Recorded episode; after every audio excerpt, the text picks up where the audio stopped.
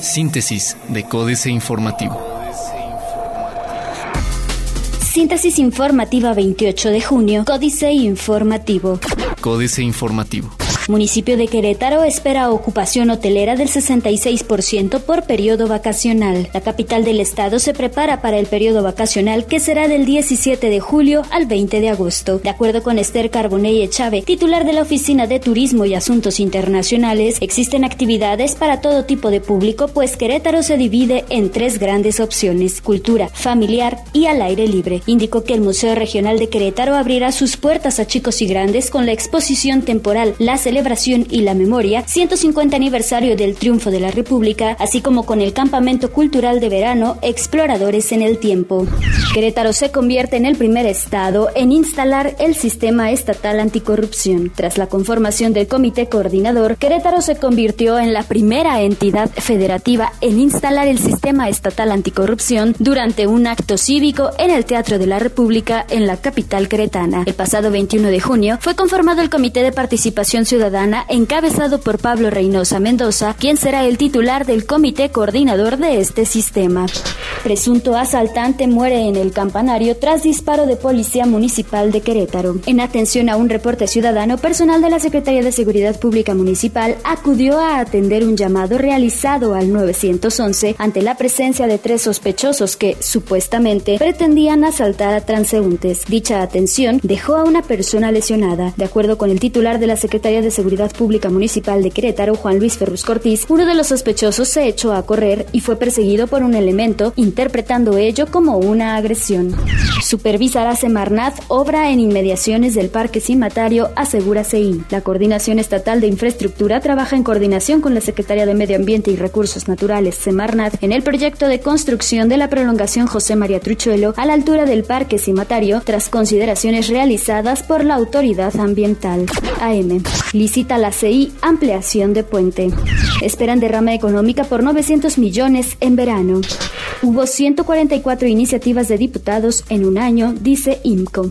Diario de Querétaro se manifestaron transportistas. Por horas, transportistas permanecieron sobre la carretera 57 con dirección a la Ciudad de México con el propósito de unirse a las demandas nacionales para que no se retiren los vehículos con más de 15 años de antigüedad, prohibir el doble remolque y solicitar más seguridad para frenar el incremento de robos en donde se les ven involucrados. Omar Alejandro Ortiz Muñoz, director general de la Alianza Mexicana de Organización de Transportistas, AC, argumentó que unas 100 unidades de Querétaro, Hidalgo, Guanajuato, Michoacán, Jalisco y San Luis Potosí programaron partir de Querétaro a la Ciudad de México para respaldar las acciones de su dirigente nacional, quien a eso de las 11 horas inició una reunión con los titulares de las Secretarías de Gobernación, Comunicaciones y Transportes, Policía Federal y senadores de la República para plantearles las problemáticas que registra el sector.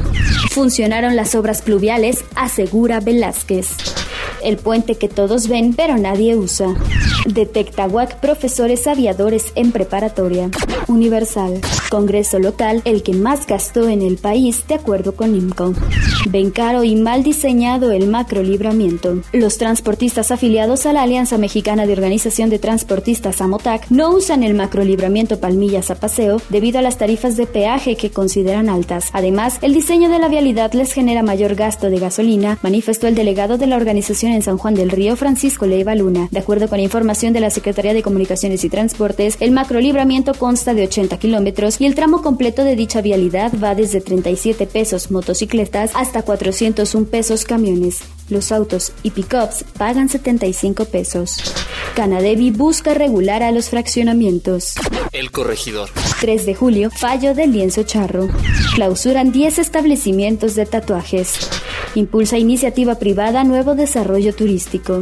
Revisan cultivos afectados por el clima.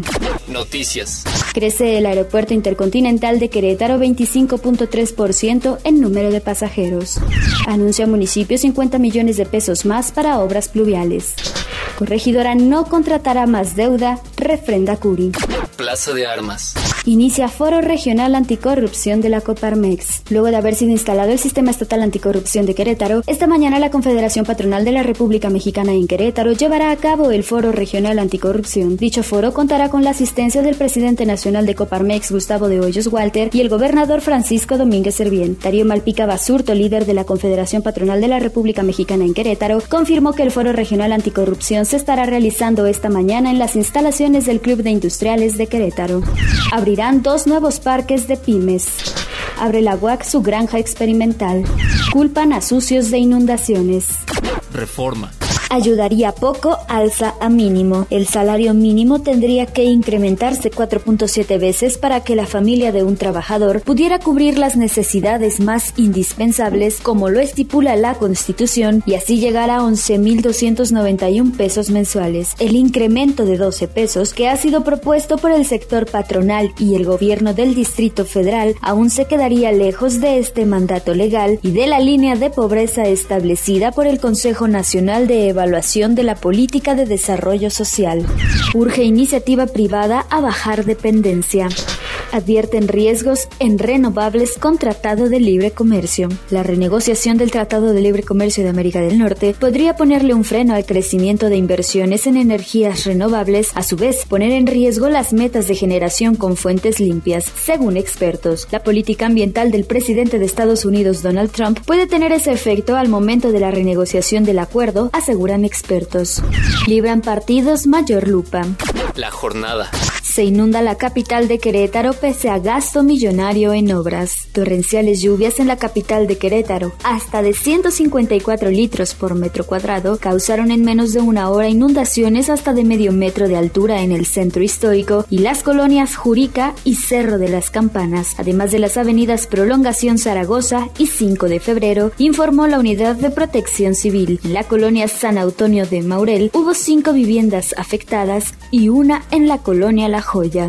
MIF, más austeridad en 2018 por déficit para pago de pensiones. La presión que ejerce sobre el gasto público la necesidad de financiar el creciente déficit para el pago de pensiones es uno de los factores que determinarán la magnitud del recorte en el gasto público para el próximo año, anunció este martes José Antonio Mizcuribreña, secretario de Hacienda y Crédito Público. Seguramente, dijo, el próximo año habrá necesidad de un nuevo recorte del número de empleados del sector público federal. Bye.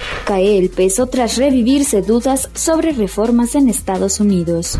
No estamos fuera de peligro en negociación del Tratado de Libre Comercio de América del Norte. En un foro sobre el Tratado de Libre Comercio de América del Norte, Juan Carlos Baker, subsecretario de Comercio Exterior de la Secretaría de Economía, advirtió a empresarios exportadores que no estamos fuera de peligro en la renegociación, aun cuando en Estados Unidos haya cambiado el tono al respecto. Si bien les aseguró que la renegociación prevista para iniciar el 16 de agosto, cuando el gobierno de Estados Unidos concluya sus consultas internas, no nos agarra con las manos en la puerta, pues en la realidad ya se ha estado cocinando desde hace bastantes meses.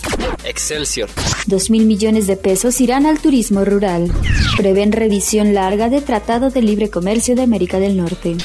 Ya vamos tarde para reforma pensionaria. Entrevista con Carlos Ramírez. Aun si se llevara una reforma en materia de pensiones el día de mañana, difícilmente se podrían pagar pensiones dignas a los primeros jubilados de la generación Afore, aseguró Carlos Ramírez Fuentes, presidente de la Comisión Nacional del Sistema de Ahorro para el Retiro, CONSAR, en entrevista con Excelsior. El funcionario recordó que hace 20 años se llevó a cabo la primera gran reforma pensionaria en el país, que si bien puso en freno el crecimiento acelerado de los pasivos pensionarios con carga fiscal, creó un sistema perfectamente sostenible pero con muy bajas contribuciones obligatorias de solo 6.5%. Internacional.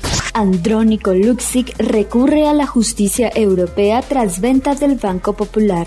Presidente argentino visita Chile para acelerar acuerdo comercial y obras binacionales. Alemania pone a circular un extraño billete de 0 euros. Chile lidera por segundo año consecutivo el índice de progreso social en América Latina. Otros medios. Descubre qué países lideran la revolución de la banca móvil en Latinoamérica. Al fin, WhatsApp confirma que se podrán borrar mensajes enviados. Impuso la Unión Europea multa récord de 2.723 millones de dólares a Google. NotPetya o Expert, la infección sigue más cruel que WannaCry. financieras. Dinero, nuevo investigador para el caso de los bancos, Enrique Galván Ochoa. A la mitad de la investigación más extensa que haya hecho el gobierno sobre un posible fraude de miles de millones de pesos cometido por bancos y casas de bolsa, renunció el investigador de la Comisión Federal de Competencia Económica, Carlos Mena, sin una explicación que dejara satisfecha a la opinión pública. Fue algo muy extraño. México S.A. Política Social igual a más pobres, Carlos Fernández Vega. Si en las altas esferas de la industria del maquillaje no deciden lo contrario, en un par de meses se divulgarán las cifras actualizadas sobre la pobreza en México correspondientes al periodo 2015-2016 o lo que es lo mismo, el segundo bienio del gobierno peñanietista. En el primero de ellos se registró un sensible crecimiento en el número de mexicanos en tal condición, aunque ello no fue novedad porque es norma desde que en 1900 el gobierno federal decidió combatir decididamente este lacerante problema social. Capitanes. Carlos Roja Mota Velasco es el capitán de Rotoplas, empresa de soluciones de agua que emitirá hoy sus primeros certificados bursátiles de largo plazo a través de un bono sustentable por 2 mil millones de pesos. Los recursos se invertirán en proyectos que mejoren el acceso al agua y saneamiento. Políticas.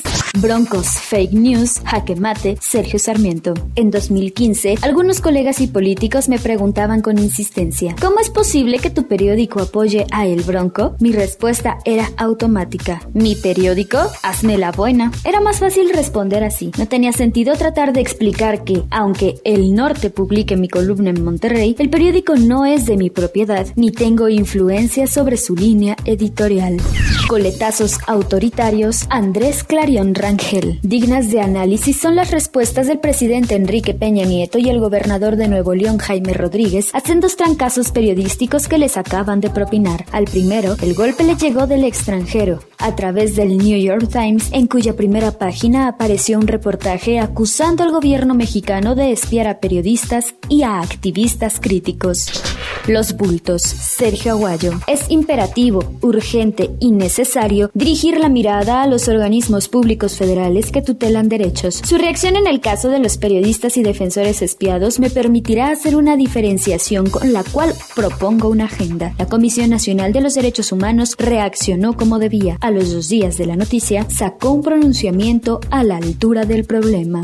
Astillero, Graco, disparos y rumores, Julio Hernández López. Un aún impreciso incidente a las afueras de la Casa de Gobierno de Morelos se convirtió en un rápido sondeo de opinión pública respecto del principal ocupante de ese inmueble, Graco Ramírez, el gobernador de origen perredista, que ha llevado a esa entidad a un virtual postramiento ante el poder de diversos grupos criminales.